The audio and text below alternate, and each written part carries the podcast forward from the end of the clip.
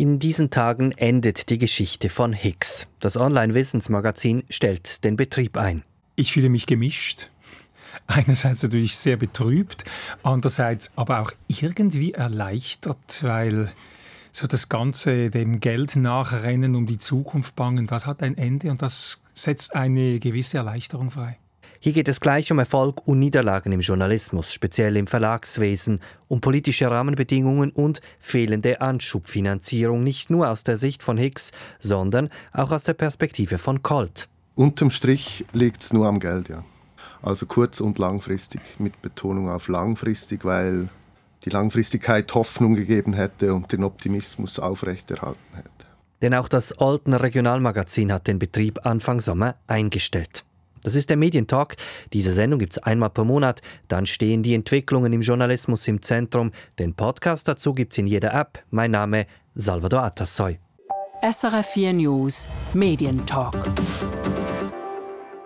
Der eigentliche Grund für diese Sendung ist schon ein paar Wochen alt. Das war der 2. Juni 2022, denn an diesem Tag beerdigte der Nationalrat die Medienförderung zum zweiten Mal. Wir erinnern uns, das erste Nein kam vom Volk, das ist jetzt vier Monate hier. Wir haben in der Sendung von Ende Februar 2022 bereits darauf hingewiesen, dass das Volksnein wohl nicht das Ende dieser Geschichte sein dürfte. Anfang Juni kam denn auch eine Medienförderung Light in den Nationalrat. Die Mehrheit der vorbereiteten Kommission wollte unbestrittene Teile dieser Medienförderung in einem separaten Paket lancieren mit einer parlamentarischen Initiative. Darin enthalten waren etwa die Unterstützung von Aus- und Weiterbildungsorganisationen, Geld für Nachrichtenagenturen wie Kisten SDA und Geld für den Presserat.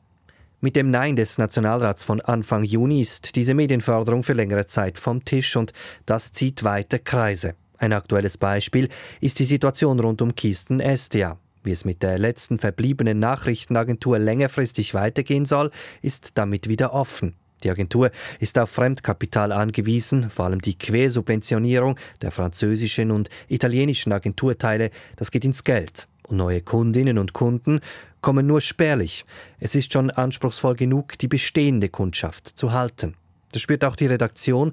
Derzeitiger Streitpunkt ist ein neues Personalreglement und der Fakt, dass 200 Angestellte deshalb einen neuen Arbeitsvertrag bekommen haben. In Journalistenkreisen ist zu hören, dass das neue Reglement die Arbeitsbedingungen punktuell verschlechtert. Der Unmut in der Redaktion sei groß. Nicht alle wollen deshalb die neuen Verträge unterschreiben. Kisten SDA dürfte damit früher oder später wieder national zum Thema werden, je nachdem, wie heftig ein Arbeitskampf diesmal ausfallen könnte.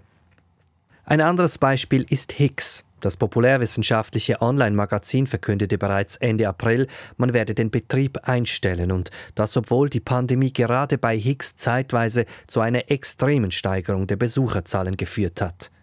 Ähnliche Töne waren Anfang Juni aus Olten zu hören. Das Regionalmagazin Colt gibt auf und das, obwohl Colt, das als Kulturmagazin startete, sich zu einer festen Größe im Oltener Lokaljournalismus wandelte, die stark mit den Lesern interagierte. Für viele Kulturmagazine war Colt daher ein Beispiel für eine gelungene Transformation aus der Kulturnische hin zum Regionaljournalismus. Mit dem Aus bei Colt und Hicks verlieren rund ein Dutzend Medienschaffende ihre Stelle. Was passiert da gerade? Wie fest ist diese Entwicklung mit der Medienförderung verknüpft und warum ist es offenbar wieder schwerer geworden, ein Medien-Startup längerfristig zu finanzieren? Yves Stube ist Herausgeber von Colt.ch, Bert Glocke Gründer von Hicks.ch. Ich habe die beiden ins Studio eingeladen und Bert Glocke gefragt, jetzt, Anfang Juli, wird Hicks eingestellt. Wie fühlen Sie sich? Ich fühle mich gemischt. Einerseits natürlich sehr betrübt, andererseits aber auch irgendwie erleichtert, weil so das ganze dem Geld nachrennen, um die Zukunft bangen, das hat ein Ende und das setzt eine gewisse Erleichterung frei. Yves Stuber, Sie haben ja auch geschrieben in Ihrem letzten Artikel, es war tatsächlich immer ein dem Geld hinterherrennen. Bei Ihnen auch Erleichterung oder wie fühlt es sich an? Ich kann mich da nur anschließen. Ich hätte fast dieselben Worte gewählt. Ja. Wenn ich jetzt gerade beim Ende bin und beim Geld, ist es bei beiden das Geld gewesen? Warum kam das gerade jetzt, Herr Stube, bei Ihnen? Die Frage ist komplex, aber unterm Strich liegt es nur am Geld, ja. Also kurz- und langfristig, mit Betonung auf langfristig, weil die Langfristigkeit Hoffnung gegeben hätte und den Optimismus aufrechterhalten hätte. Wird Glocke bei Ihnen das Geld? Nur das Geld, absolut nur das Geld. Engagement, Energie, Lust, das war alles im ganzen Team vorhanden, ist auch heute noch vorhanden. Also wir werden bis zur letzten zum letzten Post werden wir alles geben, um die Qualität auf dem Niveau zu halten, das wir hatten. Es war wirklich nur das Geld und das ist innerhalb extrem kurzer Zeit hat sich das äh, so entwickelt, dass uns einfach alles weggebrochen ist. Und das war schlussendlich der, der Genickbruch für das Unternehmen. In, innerhalb von kurzer Zeit alles weggebrochen. Mir kommen zwei Dinge in den Sinn. Das eine ist der Ukraine-Krieg, das andere ist die Medienförderung, die eben nicht gekommen ist. Aber mhm. ich tippe jetzt eher auf das erste, also der Krieg. Es gibt noch vorher andere Ereignisse. Zwei Ereignisse gibt es vorher natürlich, also nämlich das ist einerseits die Pandemie. Die Pandemie hat uns enormen Zuspruch ähm, beschert. Wir hatten äh, unsere äh, Besucherzahlen auf der Website verfünffacht während der Pandemie und waren letztes Jahr das schnellst wachsende ergänzende Medium der Schweiz. Und dann haben die Leute die Impffrage war geklärt. Wer will, macht's. Wer nicht will, macht nicht. Und dann brach so mit, mit, mit, eigentlich mit dem Höhepunkt der Impfung alle Fragen geklärt, brach das Publikumsinteresse zusammen. Und dann kam das Zweite.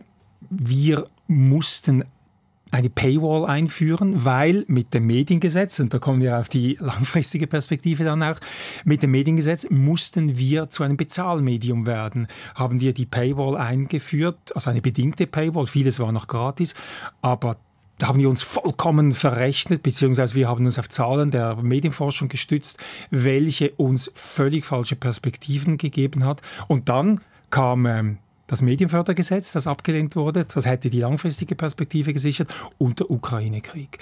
Das ist, ich kann eigentlich am Ukraine, an unseren Abo-Abschlusszahlen kann ich fast die Weltgeschichte erklären. Was, was ist wann passiert? Wirklich mit dem 24. Februar sanken die Abschlüsse von Abos bei Higgs praktisch auf Null. Leute hatten andere Sorgen oder wenn sie föhrig Geld hatten, haben sie das dem Roten Kreuz geschickt, mhm. keine Ahnung, aber Ukraine-Krieg haben wir gegroundet mit den Abo-Abschlüssen. Stuber, war das bei Ihnen am Schluss auch so, dass das wirklich so ein, ein, ein Knick gab wegen diesem Ukraine-Krieg oder gibt es andere Gründe, warum das Geld dann am Ende doch knapper war? Nein, der Krieg hat überhaupt keinen Einfluss, wenn dann eher positiv, weil wir den die Auswirkungen des Krieges lokalisiert haben. Wir sind Lokalmedium und haben ähm, Personen und Themen gesucht, wie wirkt sich das jetzt in Olten aus, in der Region Olten. Sei es eine Kellnerin, die aus der Ukraine stammt und Familie dort hat und mittrauert, erweckt ihr Interesse bei der Bevölkerung und entsprechend werden die Artikel gelesen. Was hat denn am Schluss dazu geführt, dass es knapp wurde? Oder war es immer schon knapp? Es war immer knapp und ähm, ich rechne langfristig, aber äh, die Liquidität ist jeweils aufs Quartal gewährleistet. Ja. Und Worst Case manchmal auch von Monat zu Monat. Und es ging jetzt darum, nochmal einen wesentlichen Schritt vorwärts zu machen. Wir, sind, wir entwickeln laufend unser Produkt oder entwickelten. und wir waren auf gutem Kurs. Ich, ich sehe nach wie vor Potenzial, das habe ich auch in meinem Abschiedstext geschrieben. Aber der nächste Schritt benötigte nochmal enorm Effort und nochmal weitere Liquidität. Und ich, meine Erfahrung liegt in meinem Bauch und der hat mir dann gesagt, hey, schau dir das doch mal an. Ähm, das Team war begeistert vom Plan, wir waren alle gemeinsam da motiviert, äh, daran zu arbeiten. Und mein Bauch hinderte mich jetzt da den Schritt zu machen. Und dann habe ich reflektiert und überlegt, warum und habe einfach weitere fünf Jahre sehr riskante Jahre gesehen. Und die Medienförderung, also dass die Schweiz, sagen wir mal, politisch gesehen eher feindlich eingestellt ist, zu sagen, wir sprechen Geld für Medien, hat das bei Ihnen eine Rolle gespielt? Ja, jein. Also wir haben bereits ja vorher 12, 13 Jahre gearbeitet. Mhm. Aber Aussicht auf eine Annahme und die Diskussion lief ja doch durchaus schon Jahre. Mhm. Gab Hoffnung. Und wenn das Mediengesetz angenommen äh, Grammatik worden wäre, worden wäre wäre das fantastisch gewesen und hätte eben diese langfristige Aussicht gegeben. Mhm. Also wir hätten auch wahrscheinlich das 22 ah, mit aller Kraft durchgewürgt, wenn Aussicht auf Entlastung im 23 absehbar gewesen wäre dank dem Mediengesetz. Aber das hat das Ganze aussichtslos gemacht. Also es war einfach kein Ziel in Sicht und darum ist dann letztendlich das ausgegangen. Also Entschuldigung, zu diesem Thema nochmal. Wenn es angenommen worden wäre, wäre natürlich auch gewisse Bereitschaften größer gewesen, diese Überbrückung gewährt zu genau. leisten. Ja. Also man hätte noch eher Genau. Ich habe den immer gesagt, das The Valley of Death habe ich das genannt. Wir müssen einfach das Valley of Death, das Todestal überbrücken und habe auch damit wirklich lobiert, geweibelt. Und dann bricht eigentlich der andere Brückenkopf zusammen, oder? Und da gibt es kein Valley mehr, dann ist einfach nur noch eine, eine Wüste vor einem. Wenn Sie jetzt Produkte sehen wie Zürich, Baschur oder die Republik, Bert Glocket, was, was löst das in Ihnen aus, wenn Sie sehen, okay, die haben so viel Geld, die können teilweise auch ausbauen? Also ich finde natürlich all, all, die, all die Medien, die, die Sie erwähnt haben, in ihren Bereichen toll und ich mag das meinen Kolleginnen und Kollegen auch sehr gönnen, dass, dass die es schaffen. Der grundlegende Unterschied zu Higgs ist, wenn wir die Republik nehmen, die hatten zwei Millionen Startkapital von den Miley-Brüdern und das haben sie mal eingesetzt, bevor sie ein erstes Wort geschrieben haben. Beziehungsweise sie haben PR geschrieben, Marketing. Sie haben gesagt, wir retten die Demokratie, wir retten die Schweiz und, und Pi und Pampo und du brauchst uns. Und dann sind die Leute drauf gesprungen. Das war also wirklich Startkapital. Bei Bajur ist es so, Bajur hat rund eine Million Franken pro Jahr von der Stiftung äh, Medienvielfalt. Und da haben Sie aber auch Geld gekriegt. 50.000. Aber Sie haben Geld gekriegt. 50.000 versus eine Million. Gut, ja. äh, es ist pro Samen, sage ich mal, oder? Und für 22 hat dann die Stiftung Medienvielfalt gesagt, Zero, also keines mehr. Also es ist nicht an diesen 50.000 gescheitert. Aber was ist denn beispielsweise mit Zürich? Also Zürich ist auch ähm, hat, schauen wir die Löhne an, die Zürich zahlt, oder? Also das ich kann jetzt nicht die Hand ins Feuer legen, aber man hört, dass sie so dreieinhalbtausend Franken für ihre enthusiastischen jungen Journalistinnen und Journalisten bezahlen. Und für dreieinhalbtausend Franken, das ist super, um Erfahrung zu sammeln, oder? Aber das ist ein besserer Praktikumslohn. Da findet man keine Leute, die auf diesem Niveau äh, Wissenschaftsjournalismus machen wollen, wie wir es wollten. Andererseits existiert Zürich immer noch und äh, baut auch aus. Crowdfunding, neue Stelle. Ich sehe immer wieder ein bisschen aus dem Augenwinkel, dass da etwas vorwärts geht. Yves Stuber, wenn wir bei Ihnen sind, die Kulturmagazine haben es in der Schweiz grundlegend nicht gerade einfach gehabt in den letzten Monaten und Jahren. Was hätten Sie jetzt rückblickend gesehen? Was hätten Sie anders machen müssen? Also wir waren längst kein Kulturmagazin mehr. Und rückblickend hätten wir diesen Kurs viel früher geändert, beziehungsweise gar nie als Kulturmagazin gestartet. Weil als Lokalmedium bist du, befindest du dich geografisch bereits in einer Nische. Da noch eine Nische zu suchen im Bereich der Kultur ist eigentlich komplett Schwachsinn. sehr, sehr viel Selbstkritik. Und ähm, wir haben uns auch Mühe gegeben, über die letzten Jahre ähm, da aus dieser Schublade rauszukommen und Ende 20 dann doch enorm den, äh, den Fächer aufgemacht, ähm, den Themenfächer, um möglichst viele Leute anzusprechen.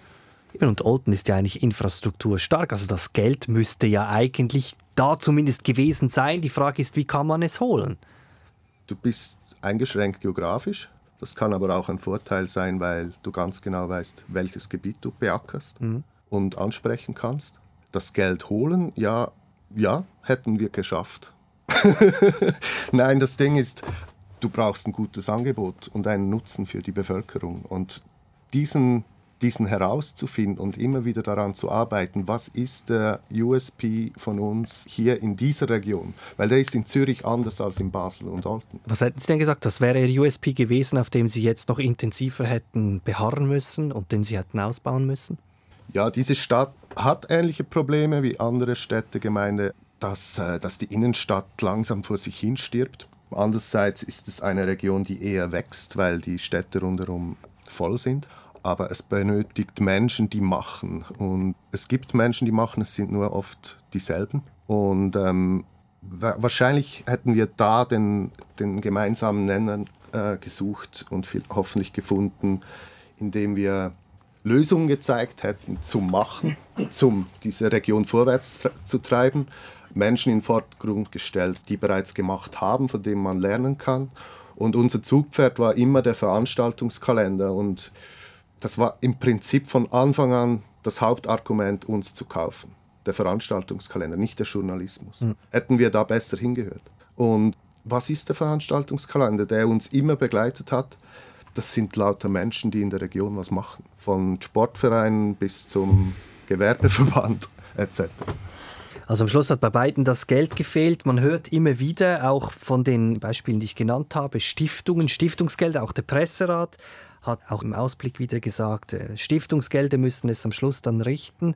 Es gibt ja eigentlich viele Stiftungen in der Schweiz, die Geld haben. Die Frage ist einfach, haben sie Geld für Medien? Bert Glocker, Sie haben ja hier ein bisschen Erfahrung gemacht, weil Sie das probiert haben. Was ist Ihre Erfahrung? Mhm. Also ich, ich habe es probiert, ich habe das sehr erfolgreich gemacht seit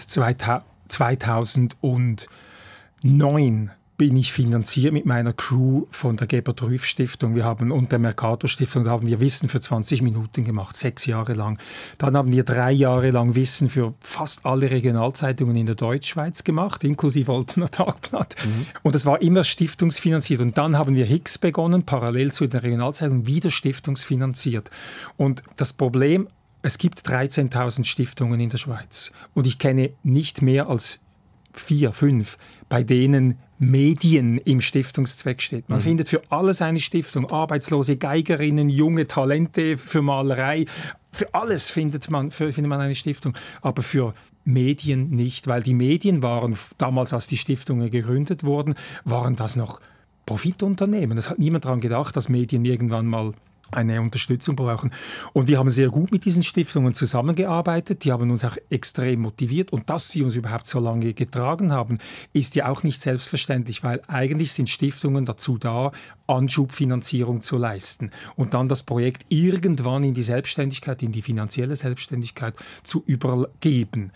Und von dem her war immer klar, es geht uns irgendwann das Stiftungsgeld aus. Darum haben wir ein paralleles System auch mit Sponsoring entwickelt. Einzelne Formate konnte man sponsern, haben das Abo-Modell eingeführt und die Idee war immer, die Stiftungen blenden sich langsam aus, andere Geldquellen blenden sich ein und ich möchte nichts Schlechtes über die Stiftungen sagen, aber es ist auch ein Klumpenrisiko. Oder? Und da bin ich heute mir selber gegenüber ein bisschen kritischer. Also wenn jetzt Bajur eine Million von der Stiftung Medienvielfalt hat und die sagen eines Tages, Leute, wir haben es drei Jahre gemacht, jetzt müsst ihr auf eigene Füße kommen. Und dann drehen die den Geldhahn zu. Dann ist auch Bajur am Ende. Oder? Und bei uns hat jetzt auf dieses Jahr der Schweizerische Nationalfonds die Gelder halbiert. Da, da kannst du nichts machen. Da bricht dir einfach ein Riesenbrocken weg. Und so gut die Stiftungen sind, so sehr ich sie schätze, auch die Personen, es ist auch ein Risiko. Wenn wir schon bei den Stiftungen sind, haben den Nationalfonds erwähnt, sprechen wir doch noch kurz über die Hochschulen. Von den Hochschulen haben Sie immer wieder in unseren Gesprächen gesagt, da hoffen Sie sich viel. Ja. Ist denn schlussendlich hier auch ein Commitment gewesen, nicht nur inhaltlich, sondern auch finanziell? Nein, also die Hochschulen waren auf unseren Schematas immer eine der Stakeholdergruppen, die ein Interesse haben müssten an wissenschaftlich, populärwissenschaftlich aufbereiteten Informationen, immer mit Fokus Politik, Gesellschaft und der Alltag von uns allen. Das war so unser Claim. Und die haben dann auch gesagt, ja, ja, das ist es. Und ich habe mit allen Rektoraten aller Schweizer Hochschulen, vielleicht habe ich eine vergessen, mit allen geredet, mit Swiss Universities, mit den Akademien, Pipapo, mit dem äh, Staatssekretariat für Bildung, Forschung und Innovation. Alle fanden das gut, was wir machten. Aber es war politisch, juristisch, aber wahrscheinlich vom Zeitempfinden her nicht möglich, diese Stakeholder zu einen, weil wenn ich, wenn ich die Deutschschweizer überzeugt habe, haben die Genfer gesagt, ja, nein, aber nur wenn es auf Französisch auch kommt, oder? Es, es sind zu viele Interessen und auch die Dachorganisationen von den Hochschulen, von den Akademien, die sagen, ja, wir haben kein Geld, wir vertreten nur die Interessen. Also das war, es war eine, eine Mission impossible am Schluss. Ob schon alle uns auf die Schulter geklopft haben und wir auch sehr viel für sie getan haben, also Serien mit jungen Forschenden beispielsweise, wo diese uns nirgendwo zu Wort kommen. Aber am Schluss war das System Akademie, Wissenschaft, Bildung, das System war nicht in der Lage, sich zu einen und sich zu committen. Interessanterweise sind ja sowohl Colt wie auch Higgs zwei Produkte, die gut verwurzelt sind an den Orten, bei dem Publikum, das sie ansprechen. Eigentlich ideal für ein Crowdfunding. Warum haben Sie jetzt, Yves Schuber, warum haben Sie sich am Schluss gesagt, komm, jetzt probieren wir es doch mal, versuchen wir zusammen? Es ist nicht langfristig. Und Crowdfunding benötigt, also wir haben mal ein Crowdfunding gemacht. Ähm, Colt war immer sehr fokussiert auf Bottom-up, mit der Bevölkerung zusammen was erreichen. Mhm. Und wir haben ein Problem erkannt, zusammen mit der Bevölkerung, dass es zu wenig, ist banal, zu wenig Sitzgelegenheiten gibt ohne Konsum in der Stadt. Mhm. Und haben aus dem Wiener Museumsquartier die Enzo-Möbel-Geschichte kopiert, Crowdfunding lanciert und 15.000 Franken dann der Stadt solche Möbel geschenkt. Das war ein Fulltime-Job. Also das Crowdfunding du musst erstmal diese 15.000 Franken hinkriegen, also diese Menschen ansprechen, die Medien bedienen, mit der Stadt streiten. Ich habe ja schon drei Jobs bei Colt und dann noch Crowdfunding und dann noch normale Geldbeschaffung und dann ist es ja nur kurzfristig. Also wie viel Geld hole ich mit welcher Begründung? Ich kann jedes Jahr ein Crowdfunding machen, da geht jedes Mal zwei Monate von meiner Zeit drauf. Also das ist unrealistisch. Zürich macht es einigermaßen intelligent, so thematisch, punktuell mal eine Stelle Klima schaffen. Was entsteht dann langfristig daraus? Und das sind Teilzeitstellen, die zu schlecht bezahlt sind. Also für mich funktioniert Zürich noch nicht. Ich habe großen Respekt vor ihrer Arbeit. Und dort ist dieselbe Frage wie bei mir oder ähm, bei dir auch. Was passiert, wenn Simon nicht mehr ist? Das ist nicht nachhaltig. Und ich hätte mittellangfristig auch eine Lösung finden müssen, die mich ersetzt, beziehungsweise die, die langfristig äh, für sich alleine funktioniert. Es geht um Simon Jacobi, der ja letzten Endes das Gesicht ist von Zürich.ch. Bert Glocker, bei Ihnen, Sie hätten ja auch Crowdfunding. Sie haben schon? Wir haben, ja. Sie hätten noch mal können? Ja, wir hätten nochmals können, aber wie es Yves sagt, wir haben im ersten Crowdfunding 2000... Ähm, ich weiß schon gar nicht mehr, wann es war, 2020, genau, gerade bevor die Pandemie begann, haben wir unser Crowdfunding abgeschlossen, haben 125.000 Franken gekriegt. Aber wie es Yves gesagt hat, das ist ein Fulltime-Job. All die, all die, die Gadgets, die Videos, das Zeugs nachher verschicken, die Leute immer wieder motivieren, jede Woche wieder einen neuen Aufrufen. Kommt Leute, wir schaffen es. Es ist unheimliche Knochenarbeit. Und im Vergleich, wir haben da 125.000 Franken reingeholt und wie es Yves sagt, es ist nicht nachhaltig, das können wir nicht jedes Jahr machen. Und bei uns hat am Schluss 350.000 gefällt. Also selbst ein erfolgreiches Crowdfunding hätte uns nicht übers 22 äh, hinaus gerettet. Also ich glaube, Crowdfunding ist toll für Nischen, also wenn du eine CD oder eine, eine, eine Theaterproduktion machen willst oder irgendwas, so ein kleines Projekt oder eben Einmaligkeit. Ja. Sitzbänke oder wow, jetzt ich mache mit bei Sitzbänken oder für Olten. Das, aber das kannst du nicht kein zweites Mal machen. Da musst du eine neue Idee haben. Und wie gesagt, das ist einfach nicht nachhaltig und extrem kräfteraubend. Sprechen wir zum Schluss nochmal über den Anfang. Und der Anfang war das Ende der beiden Produkte.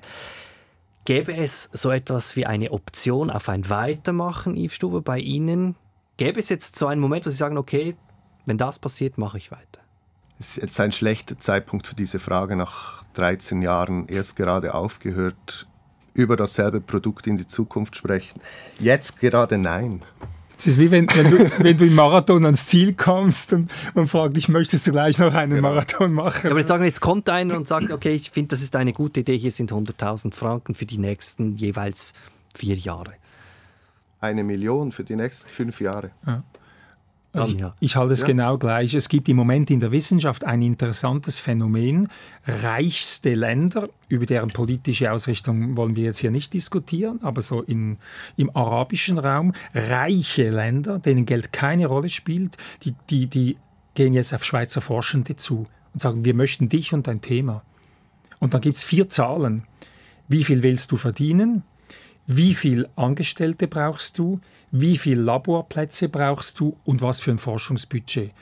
Und es gibt Schweizer Forscher, die sagen diese vier Zahlen, nicht zu so knapp. Und wenn sie Ja sagen, die, die Scheichs, dann gehen die mit ihrem ganzen Staff und holen noch von überall auf der Welt die besten Forscher, gehen die für sieben Jahre nach Dubai Okay, also wenn jemand kommt und fragt Glocker, machst du Hicks, wie viel willst, musst du verdienen, wie viele Angestellte brauchst du, wie viele Räume und wie viel Budget und wenn ich die vier Zahlen nennen kann und das sind nicht 100.000 Franken, dann mache ich weiter, sonst nicht.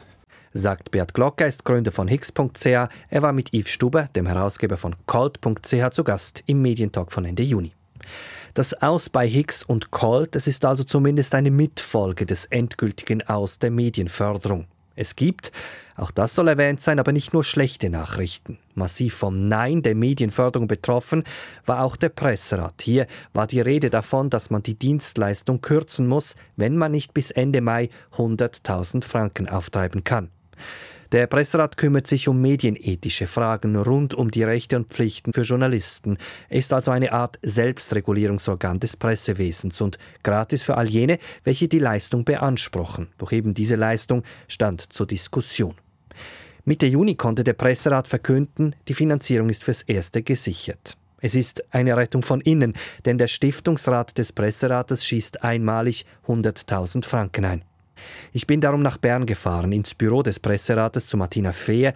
Sie ist die Präsidentin des Stiftungsrates und zu Susanne Boos. Sie ist Präsidentin des Presserates, also Präsidentin der Kammern, welche die Beschwerden von Lesenden behandelt. Ich wollte von Martina Fehr wissen, 100.000 Franken vom Stiftungsrat, wer genau schießt hier Geld ein?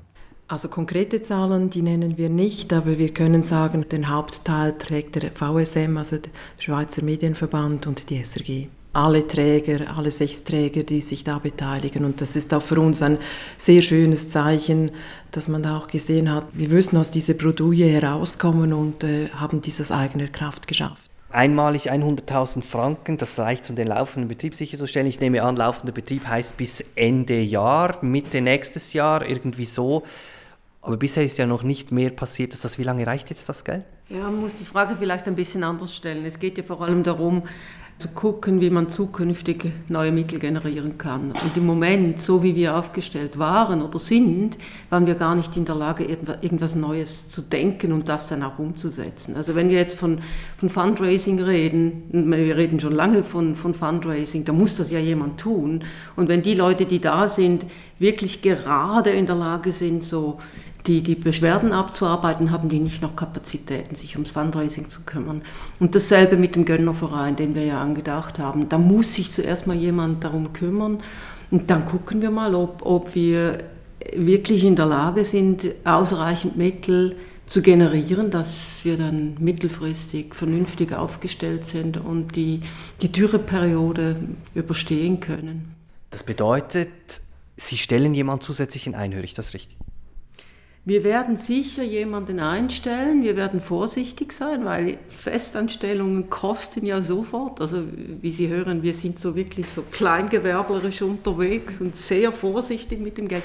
Aber wenn wir niemanden einstellen könnten, könnten wir ja auch nicht irgendwie äh, besser agieren. Also wir werden jemanden Teilzeit einstellen, der auch wirklich äh, sich auskennt in der Medienbranche, dass man nicht schon am Anfang wahnsinnig viel Arbeit hat, um die Person einzuarbeiten. Wir haben ja schon darüber diskutiert, Frau Fehr. Sie haben gesagt, man denkt an einen Gönnerverein, man denkt äh, an Stiftungen, man denkt an Fundraising. Welche Idee, das sind ja drei Schienen, man wird nicht alles tun können. Wo setzen Sie jetzt das Hauptaugenmerk darauf? Also wir sind sogar viergleisig unterwegs und doch, wir äh, möchten alles gleichzeitig machen. Und das ist noch das Digitalisierungsprojekt.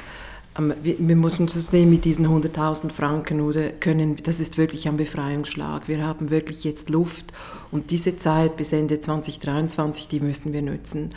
Und mit diesen Aufrufen, wie es um unsere finanzielle Lage auch äh, bestellt ist, haben sich natürlich auch Stiftungen von sich aus bei uns gemeldet. Die haben gesagt, ey, kommt auf uns zu, äh, haben uns auch erklärt, was ein bisschen ihr Stiftungszweck ist, was möglich ist, was nicht möglich ist. Und dieser Kontakt, der steht schon. Wir haben auch ganz konkret eine Stiftung, ähm, die auch laufende Geschäfte unterstützen kann. Das ist uns immer so explizit ausgeschlossen. Und da haben wir unser Gesuch eingereicht und werden sehen, äh, was wir da an Gelder gesprochen bekommen. Da haben wir noch keinen Bescheid erhalten. Also da bin ich sehr zuversichtlich. Auch das Digitalisierungsprojekt, da müssen wir jetzt aber zuerst die Vorarbeit leisten oder ein Vorprojekt, dass man sieht, wie viel Kosten braucht es, was, was haben wir da überhaupt vor, was ist der Nutzen. Und das ist jetzt so wichtig oder das können wir jetzt mit dieser neuen Stelle, die wir besetzen können, mit dieser Teilzeitstelle wirklich stemmen, haben dort eine Ausgangslage und können nochmals gezielt auf Geldersuche gehen.